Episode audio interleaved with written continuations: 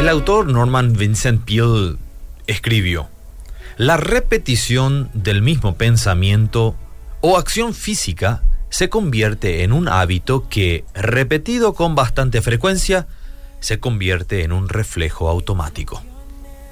El reflejo es, al que se, es lo que se produce involuntariamente como respuesta a un estímulo. Es aquello que reproduce, muestra o pone de manifiesto otra cosa. Por ejemplo, las palabras son el reflejo del pensamiento, se suele decir. Y la persona que pasa tiempo con Dios tampoco puede evitar ser transformada. Cuando la presencia de Dios se hace real en nosotros, no hay manera de impedir que ocurra un cambio en nuestras vidas. La Biblia relata el encuentro entre Dios y Moisés en aquel monte. Cuando Moisés volvía de ese encuentro, su rostro literalmente brillaba de tal manera que era difícil mirarlo. ¿Cuántos de nosotros también anhelamos una experiencia así?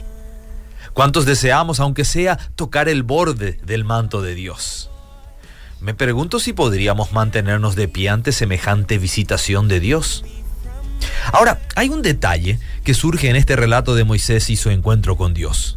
Y el detalle es que Moisés no sabía que su rostro brillaba.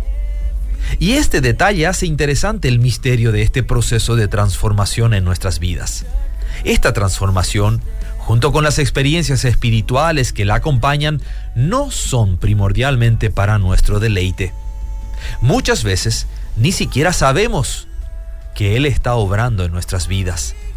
El objetivo de su obra es que los demás vean la gloria de Dios reflejada en nuestras vidas, no para que nosotros mostremos con orgullo nuestra madurez espiritual. Se hace necesario que examinemos con cuidado cuáles son nuestras motivaciones escondidas en nuestros corazones. La vanagloria espiritual es muy común en nuestros círculos. Una gloria que parece ser genuina, pero en realidad no tiene valor alguno. El reconocimiento y los aplausos que vienen de los hombres y no la palabra de aprobación que viene de nuestro Padre Celestial. Una gloria como tal está destinada al olvido. Debemos procurar una vida de santidad e intimidad tal que nuestra vida brille con gloria de lo alto. Pero debemos saber que ni bien tomemos conciencia de ese resplandor, se desvanecerá. Porque nuestro buen Dios sabe cuán rápido nos orgullecemos de lo que en realidad no es nuestro.